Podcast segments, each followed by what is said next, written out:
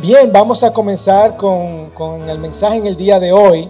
La semana pasada estuvimos hablando acerca de 1 de Corintios 8, en donde decíamos que había este grupo de personas que estaban eh, indecisas, no sabían cómo tratarse durante eh, esta cultura, tenían que tomar decisiones espirituales, culturales. Pablo le está diciendo, óyeme, vamos a sacrificarnos un poquito por amor a los demás. Vamos a sacrificarnos. Si tú tienes que, dejar de hacer algo solamente por agradar a tu hermano para que, o para que el hermano no caiga, vamos a sacrificarnos. Y decíamos que vamos a usar nuestra libertad, nuestra libertad para amar, la libertad que nosotros tenemos en Cristo, vamos a usarla para amar y no para hacer tropezar. Usar nuestra libertad en Cristo para amar y no para hacer tropezar. En el día de hoy nosotros continuamos con Primera de Corintios 9, en donde están este grupo de personas, los corintios, y están haciendo preguntas. Tenían muchas preguntas y Pablo está tratando de contestarlas. Y a veces a nosotros no nos gusta hacer preguntas porque nos sentimos incómodos, a veces no queremos hacerlas por vergüenza, no sé, cualquier razón. Pero es bueno hacer preguntas. Recuerdo que cuando yo llegué acá, yo le hacía muchas preguntas a nuestro pastor. Pastor, ¿y por qué hacemos eso? ¿Y por qué hacemos nosotros? ¿Y por qué nuestra iglesia hace eso? ¿Y por qué tenemos que hacer nosotros eso? Y él amablemente me contestaba todo según la palabra de Dios. Así que es bueno hacer preguntas. Y estas personas de Corintios, asimismo, le enviaron una carta a Pablo y Pablo está tratando de hacer y contestar las preguntas lo mejor que puede. Y una de esas preguntas es, ¿Es Pablo digno de confianza? Yo puedo confiar en Pablo. Debemos nosotros ofrendarle algo a Pablo, debemos de darle algo a Pablo, debemos de hacerlo. Así que ellos han preguntado a Pablo si deben de ofrendarle y en otras palabras está diciendo, mira, como ustedes no reconocen el derecho que yo tengo como persona de servir al Señor, es por eso que ustedes no saben si me deben de ofrendar. Si quieren ofrendar, y servir para el ministerio porque ustedes no reconocen el derecho que yo tengo. Así que déjame tratar de explicárselo. Pero más que los derechos que esta persona se merece, deben de hacerlo con una motivación, el por qué yo estoy haciendo eso. Y eso es lo que Pablo está tratando de explicarle. Y yo sé que nosotros también nos hemos sentido de alguna forma, porque si tú has pensado como yo, cuando yo vine aquí a la iglesia, yo también me preguntaba, ven acá, y, yo debo de dar a la iglesia. Y, ese dinero que yo doy, ¿para dónde va? Y, ese, ¿qué hace el pastor o la iglesia con ese dinero que yo doy? Entonces, a nosotros también nos ha pasado eso por la cabeza. A mí me pasó por la cabeza. Y muchas veces no damos porque no entendemos el por qué dar. Tenemos duda para servir o para ofrendar, ¿verdad? Así que no sabemos por qué es importante, no sabemos qué hacer, lo que, qué van a hacer con lo que yo voy a dar. No sé qué va a hacer la iglesia con eso. Eh, porque hemos visto abuso en la iglesia, ¿verdad? Hemos visto mucho abuso y no queremos, no, yo sé que es lo que van a hacer con ese dinero, no, no, no, yo no quiero dar mi dinero para eso. O simplemente creen que la persona que se dedica al ministerio debe de pasar por, eh, no debe de tener el dinero suficiente, ¿verdad? Debe, debe vivir por un estado de pobreza, por así decirlo, ¿verdad? Tenemos eso en nuestra cultura. O también no entienden el llamado eh, de, de, nosotros bendecir al Evangelio de alguna forma u otra. Pero la pregunta es, ¿qué tan dispuesto yo estoy a sacrificar y poner de nuestra parte para conocer a Cristo? Puede ser dinero, puede ser un servicio. ¿Y cuál es nuestra motivación? ¿Cuál es nuestra motivación? ¿Cuál es nuestra mayor motivación? Así que Pablo trata de contestar esas preguntas. Así que vamos a continuar con 1 de Corintios 9, comenzando en el versículo 1. Dice Pablo, no soy libre, no soy libre. Y esto de libertad, hablando de libre, no, no estamos hablando de la libertad que hablamos la semana pasada de libre en Cristo. Aquí está diciendo, óyeme, yo hago lo que yo quiera, yo estoy, yo hago lo que me da la gana, ¿verdad? No estoy obligado, estoy aquí por un motivo, Nadie me ha obligado a hacer lo que yo estoy haciendo. No soy apóstol. Es una palabra extraña para algunos porque hay iglesias que no reconocen el apostolado de hoy día. Pero si vamos a la palabra apóstol, un mensajero o una persona que inicia algo, ¿verdad? Así que Pablo se consideraba un apóstol. Nuestro pastor, yo lo considero apóstol, aunque no, él no se llame apóstol, pero yo lo considero un apóstol porque él plantó esta iglesia y ha plantado otras iglesias. Así que, pero el Pablo está diciendo, óyeme, yo soy un apóstol. No he visto a Jesús nuestro Señor. Él, se, se recuerdan, él no fue parte de los apóstoles que caminaron con Jesús. Pablo se convirtió, luego él persiguió a los cristianos y Jesucristo mismo se le apareció en el camino a Damasco, pero él vio al Señor. ¿No son ustedes mi obra en el Señor? Y si para otros no soy apóstol, por lo menos para ustedes sí lo soy, pues ustedes son el sello de mi apostolado en el Señor. En otras palabras, Pablo está diciendo, óyeme, yo soy libre, yo soy apóstol, he visto al Señor y gracias a mi trabajo, ahora ustedes son de Cristo. Gracias a mi trabajo, ustedes conocen a Cristo. Versículo 3, mi defensa contra los que me examinan es esta. Es decir, a los que están discutiendo conmigo sobre este asunto. Aquí está hablando de las personas que está hablando en contra de él, porque la, toda esta discusión es porque no había personas no se ponían de acuerdo sobre el tema. No tenemos derecho a llevar con nosotros una esposa creyente, así como a los demás apóstoles y los hermanos del Señor y Cefas, refiriéndose a Pedro. Parece que también eso era otra pregunta. La esposa pueden ir a los servicios con nosotros. ¿O acaso solo Bernabé y yo tenemos el derecho a no trabajar? ¿Quién ha servido alguna vez como soldado a sus propias expensas? Aquí comienza a darle algunas ilustraciones. ¿Quién planta una viña y no come de su fruto? ¿O quién cuida un rebaño y no bebe de la leche del rebaño? Aquí le pone la ilustración del soldado, de un vinicultor y de un granjero. Ok, todas estas personas hacen su trabajo y merecen ser remunerados. Versículo 8, ¿acaso digo esto según el juicio humano? ¿No dice también la ley esto mismo? Aquí, ok, ya yo te tiré el ejemplo del soldado, te, te tiré el ejemplo del vinicultor, te, te tiré el ejemplo del granjero, ahora te voy a tirar con la ley, ok. Pues en la ley de Moisés está escrito, no pondrás bozal al buey cuando trilla.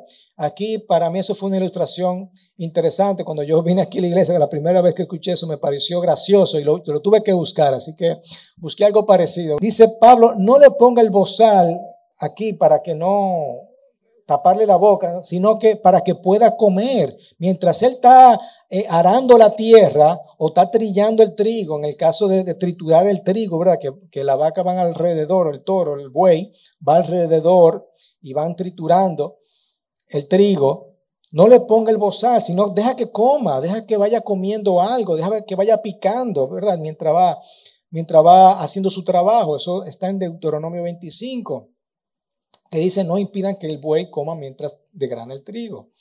El buey está trabajando para ti, déjalo que coma algo. ¿Acaso le preocupan a Dios los bueyes? ¿O lo dice especialmente para nosotros? Sí, se escribió por nosotros porque el que ara debe arar con esperanza. Si yo hago un trabajo, yo espero ser remunerado. Y el que trilla debe trillar con esperanza de recibir la cosecha. Si yo tengo un viñedo, yo espero tener frutas. Si yo tengo vaca, yo espero tener leche y yo tomar esa leche. No, ¿sí o no? Si ustedes sembramos lo espiritual, ¿será demasiado de que ustedes cosechemos lo material? En otras palabras, de la misma manera, cuando nosotros le comunicamos a ustedes la buena noticia, es como si sembráramos ustedes una semilla espiritual. Esto no tiene algún tipo de valor para ustedes, le dice Pablo. Versículo 12. Si otros tienen derecho sobre ustedes, ¿no lo tenemos aún más nosotros? Es decir, los corintios están apoyando a otras personas o a otros ministerios o lo que sea, están apoyando a otras personas. Y Pablo no forzó para esto, a él no lo obligaron. Pablo decía, yo, yo soy libre para servir, yo lo hago de, de buena gana y no estoy haciendo uso de mi derecho. Sin embargo, no hemos usado este derecho, sino que sufrimos, palabra clave aquí, sufrimos todo para no causar estorbo al Evangelio. Es decir, yo hago lo que sea necesario yo hago lo que sea necesario para no causar estorbo al Evangelio. Yo no he exigido nada, para que el Evangelio sea efectivo. Hicimos lo necesario. Deben cumplir con ofrendar porque es el derecho de toda la persona que predique el Evangelio. ¿Ok? Por eso, como recompensa por nuestro trabajo, tenemos derecho a que ustedes nos den lo necesario para vivir. Es lo que le está diciendo Pablo. Y yo lo único que quiero es que las personas conozcan a Cristo. Esa es mi mayor motivación. Por eso yo hago lo que yo estoy haciendo, para que otras personas conozcan a Cristo.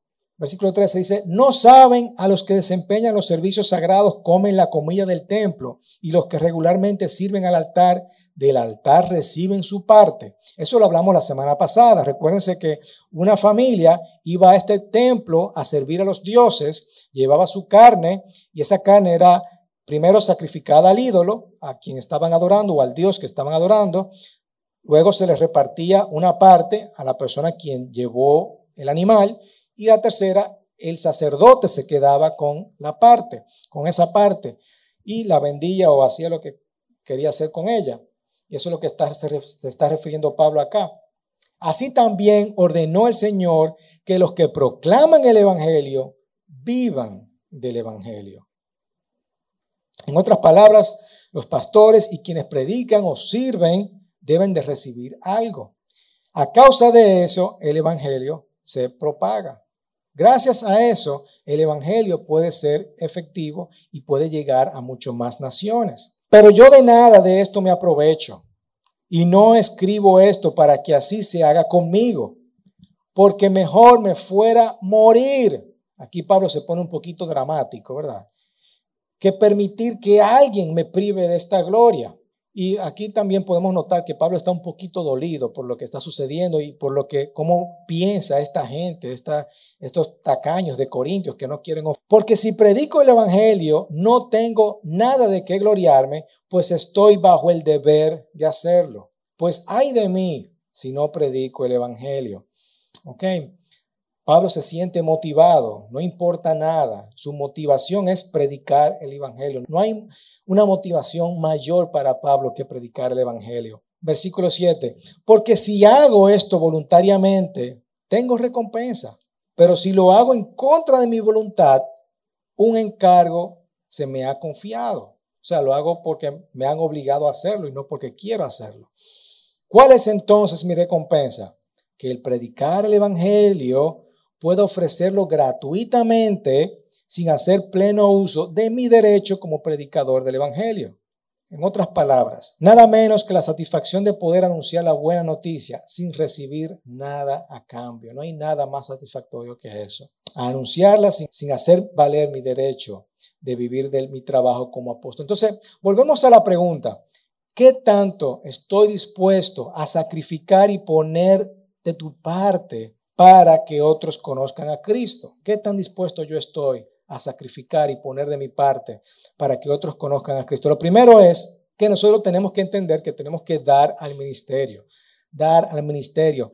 Miren, todas las iglesias tienen problemas, todas las iglesias, y más esta iglesia de Corintios tenía muchísimos problemas, pero parte de, la, de, de una de las problemáticas siempre tiene que ver con las finanzas. Y hacemos la pregunta, ¿verdad? ¿Podemos confiar en esta iglesia para yo dar mi dinero? Pablo no caminó con Jesús. ¿Podemos confiar en Pablo? Pablo pasó por lo mismo. Entonces, podemos financiar a Pablo, podemos ofrendar a Pablo. Miren cómo sucedía en la iglesia, eh, cómo se enseñaba antes. Antes no existía esa estructura de lo que conocemos como educación o colegio o universidades.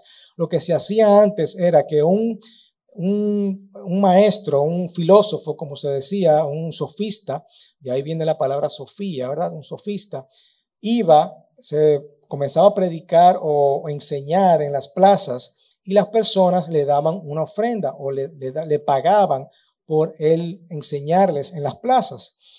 Así que Pablo entendía que eso es lo que él estaba haciendo. Él estaba enseñando, pero él no estaba enseñando ciencias, ¿verdad? Él estaba enseñando o predicando la palabra. Entonces Pablo le dice, óyeme, yo no voy a usar tu dinero para predicar el Evangelio. Yo vine para dar todo lo que tengo. Yo vine a dar todo lo que tengo. Y Pablo se siente dolido que estas personas están dando a otras personas, a otras enseñanzas, y no están ofrendando, no quieren ofrendarle a él. Aunque a Pablo obviamente no le importe. Aprendemos del libro de los Hechos que Pablo tuvo que eh, hacer carpas para poder sustentarse. Yo como pastor tengo que sustentarme, yo no me sustento de la iglesia, yo tengo que trabajar para yo poder sustentarme, para yo poder vivir. Pero tenemos que entender que cuando damos a las personas que predican el Evangelio, otros llegan a conocer las buenas noticias de Cristo. O tenemos que dar al ministerio. Tenemos que aprender a dar porque a través del ministerio el Evangelio se da a conocer. Gracias a muchas ofrendas, el Evangelio hoy día ha alcanzado a muchas naciones. Nosotros, por ejemplo, como iglesia, estamos ofrendando, ofrendamos a, las misiones y gracias a esas misiones el Evangelio está llegando a lugares no alcanzados, como al norte de África. ¿verdad? Estamos ofrendando a quien era nuestro pastor, que está ahora preparando líderes para alcanzar a el norte de África. Gracias a esa ofrenda, ellos pueden hacer ese trabajo. Así que tenemos que ofrendar al ministerio. Lo segundo es que tenemos que aprender a ser buenos mayordomos. Tenemos que aprender a ser buenos mayordomos. Y hay dos perspectivas sobre esto que se la mencioné ahorita. Hay una perspectiva de que, de que yo tengo que vivir en la miseria porque predico el evangelio y ahí eh, somos bien tacaños, no queremos ofrendar, porque no, esa persona que, que predica el Evangelio no se merece, porque así que el Señor lo llamó a predicar el Evangelio y tiene que vivir en miseria. Y hay otros, otro lado, que es exagerado, viven, viven en exceso, ¿verdad? Y eso lo podemos ver y nosotros nos preguntamos, wow, y realmente esa persona gana tanto predicando la palabra para vivir de esa forma. Nosotros tenemos un balance. Tenemos que tener un balance y todo tiene que ver con la mayordomía. La mayordomía es decir, todo lo que yo tengo no me pertenece, le pertenece al Señor. Todo lo que el Señor me da es del Señor. Todo, todo, absolutamente todo lo que yo tengo, mi ropa, mi, mi, celular, mi computadora, mi carro, todo le pertenece al Señor. ¿Ok? Eso es la mayordomía. Y tenemos que ser buenos mayordomos de las cosas que el Señor nos da. Para resumir 2.535 versículos que hablan acerca de las finanzas en la palabra de Dios, en la Biblia, lo voy a resumir en tres palabras. Nosotros generalmente entendemos que nosotros del dinero que ganamos tenemos, vivimos de eso, nuestros gastos, si nos da, podemos ahorrar y de lo que nos sobre, si es que nos sobra, damos. Así que la mayoría de las personas viven. Ahora, en el ministerio, en el reino de Dios, debería ser lo contrario. Primero damos, primero damos. ¿Cuánto damos? No sé. Para darte una idea, el, el, Antiguo Testamento, mucho antes de la ley de Moisés, al Señor primero le gusta las primicias y lo mejor. Entendemos eso desde el Génesis. Y entendemos también que Él puso un 10%. Eso es mucho antes de la ley. Y eso nos da una idea a nosotros, y en otras palabras del Antiguo Testamento, habla siempre del 10%. Y eso nos da esa idea de que el Señor le gusta el 10%. Entonces, tú da lo que tú tengas que dar, lo que el Señor te diga que tú tienes que dar. Pero entendiendo cómo le gusta al Señor, nosotros entendemos que el 10% está bien. Luego del 10% tú ahorras. Y lo que te sobre del ahorro y de haber dado las primicias al Señor es donde tú vas a vivir. Con eso es que tú vas a vivir. Eso es lo ideal y eso es la mayordomía del reino. ¿Ok? Y eso lo puedo demostrar con 2.535 versículos que habla acerca de las finanzas en la palabra de Dios. Ok, por ahí se lo resumí en tres palabras. Dar, ahorrar y vivir. Ok. ¿Cómo nosotros hacemos la cosa en Cántico Nuevo? Para que haya ese balance, para que no haya una tacañería, ni tampoco haya un exceso nosotros tenemos un concilio, un concilio de personas eh, sabias, personas que entienden un poquito de finanzas, personas que están dedicadas a esta iglesia, están comprometidas con la iglesia, están comprometidas con el Señor. Ellos son los que deciden ¿Qué se va a hacer con el dinero que llega a Cántico Nuevo? Este grupo de personas, ¿cuánto se le va a pagar al pastor? ¿Cuánto se le va a pagar a cada ministerio? ¿Cuánto se va a gastar en aire acondicionado? ¿Cuánto se va a gastar en, energía? ¿Qué es ello? Todo lo que tenga que ver con la parte administrativa, ellos son los que toman esas decisiones para que haya un control y no haya ni tacañería ni haya exceso. ¿Ok? Así lo hacemos aquí, por lo general, en todas las en esta denominación. Así que para ir resumiendo, como no reconocemos, muchas personas no reconocen los derechos de estas personas que sirven al Señor, no quieren servir ni quieren ofrendar. Pero el Señor dijo, o Pablo está diciendo, perdón, de la misma manera el Señor Jesús mandó a que los que anuncian la buena noticia vivan de ese mismo trabajo. ¿De acuerdo? Ok, para finalizar, quiero ver estos versículos que dice, Pablo recuerde que comenzó el, capítulo diciendo, óyeme, yo soy libre, yo hago lo que yo quiera. Pues en el versículo 19 dice, aunque soy libre, vivo como si fuera esclavo de todos. Esclavo lo podemos traducir a servidor. Como soy libre, vivo como el servidor de todos. ¿Por qué me convertí en un esclavo? ¿Cómo, ¿Por qué me convertí en un servidor de todos? ¿Para qué? ¿Por qué? Porque así ayudo al mayor número posible de personas a creer en Cristo. Yo me convertí en servidor para que la mayoría de las personas crean en Cristo. Eso lo ayuda a servir en Cristo. Y aquí pone algunos ejemplos. Cuando estoy con los judíos, vivo como judío para ayudarlos a qué? Creer en Cristo. Por eso cumplo con la ley de Moisés, aunque ya yo soy libre de la ley de Moisés, ¿verdad? Aunque en realidad no estoy obligado a hacerlo. Y cuando estoy con los que no obedecen la ley de Moisés, vivo como uno de ellos. ¿Para qué? Para ayudarlos a creer en Cristo. Esto no significa que no obedezca la ley de Dios. Al contrario, la obedezco pues sigo la ley de Cristo. Cuando estoy con lo que apenas empiezan a ser cristianos, con los débiles, con los nuevos, con los nuevos conversos, me comporto como uno de ellos para poder ayudarlos. Es muy parecido a lo que Pablo hablamos la semana pasada acerca de, sacrificarnos para no hacer tropezar. Hago uso de mi libertad en amor para no hacerlo tropezar. Y todo esto lo hago, ¿por qué? Porque amo la buena noticia. Porque amo la buena noticia y porque quiero participar de sus buenos resultados. En otras palabras, y todo lo hago por amor al Evangelio, para ser partícipe de él. Todo, esa es mi mayor motivación. Así que, tercer punto, yo sirvo por amor al Evangelio, para que el Evangelio sea efectivo. Haz lo que sea necesario por el amor del Evangelio y sus buenos resultados. Haz lo que sea necesario. Lo único que veo alrededor mío, lo único que debo de ver es personas que necesitan a Jesús. Me convierto en esclavo a esas personas. ¿Para qué? Para que ellos crean. Me convierto en aquellos que obedecen la ley. ¿Para qué? Para que ellos crean. Me comporto como aquellos que empiecen a ser cristianos. ¿Para qué? Para ayudarlos a que crean en Cristo. Me he hecho igual a todos. Y esto trae algunas preguntas también para la iglesia moderna, ¿verdad? ¿Deberían las personas adaptarse a la manera de Jesús o la iglesia debe adaptarse para alcanzar a las personas? ¿Cuál de los dos? Yo diría que ambos.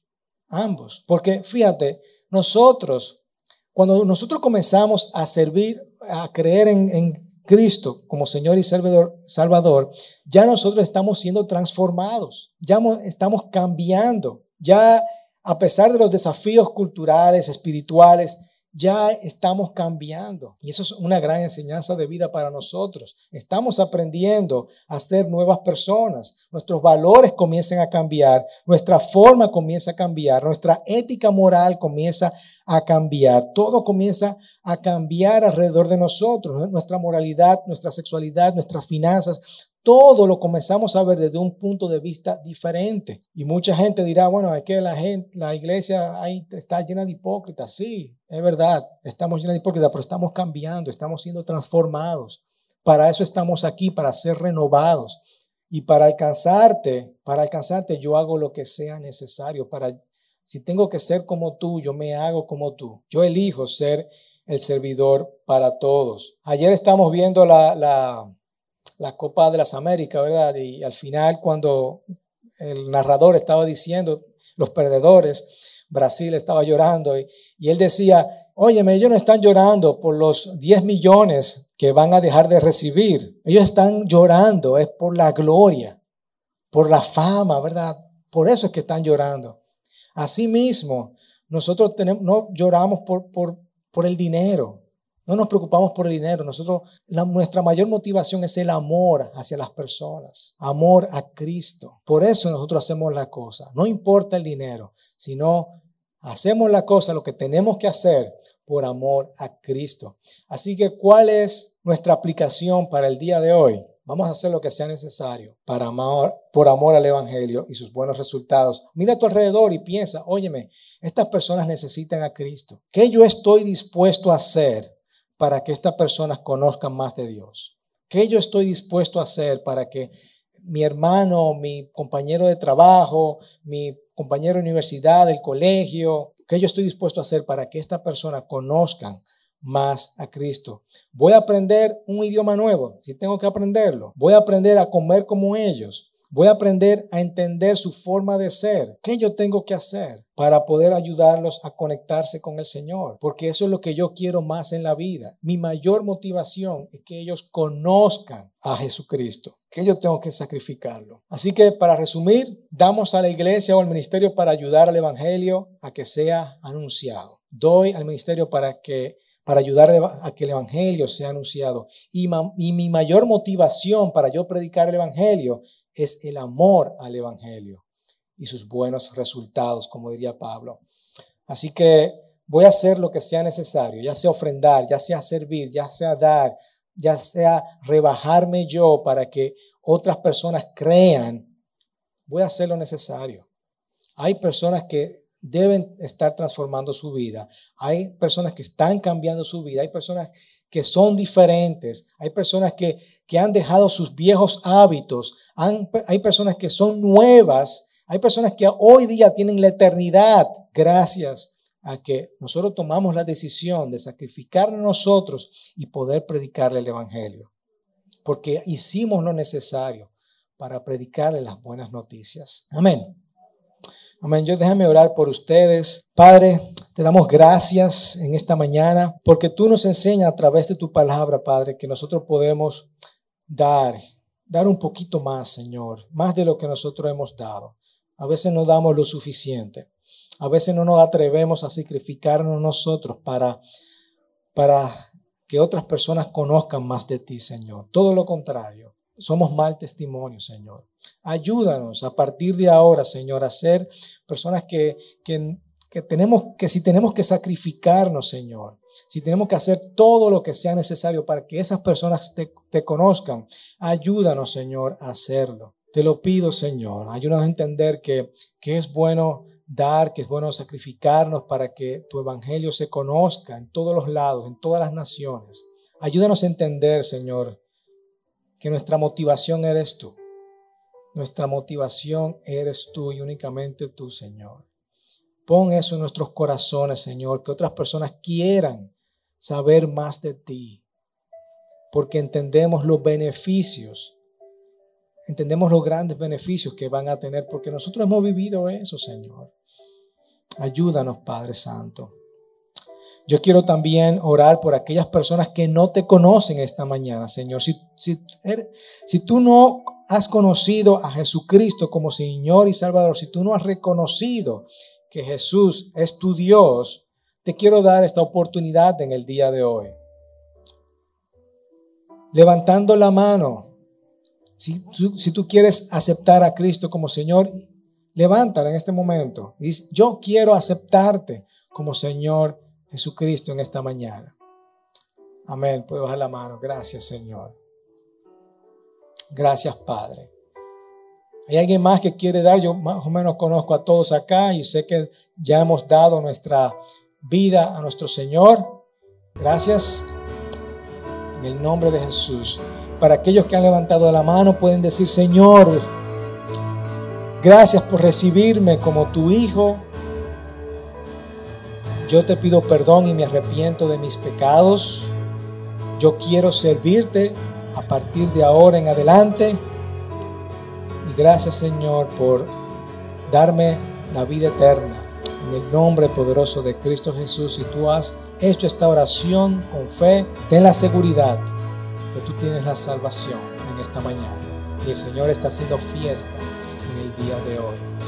Así que vámonos guiados en paz, con alegría para nuestros hogares, confiando en nuestro Señor Jesucristo. Y tengamos una semana espectacular. Amén. Amén, amén, amén.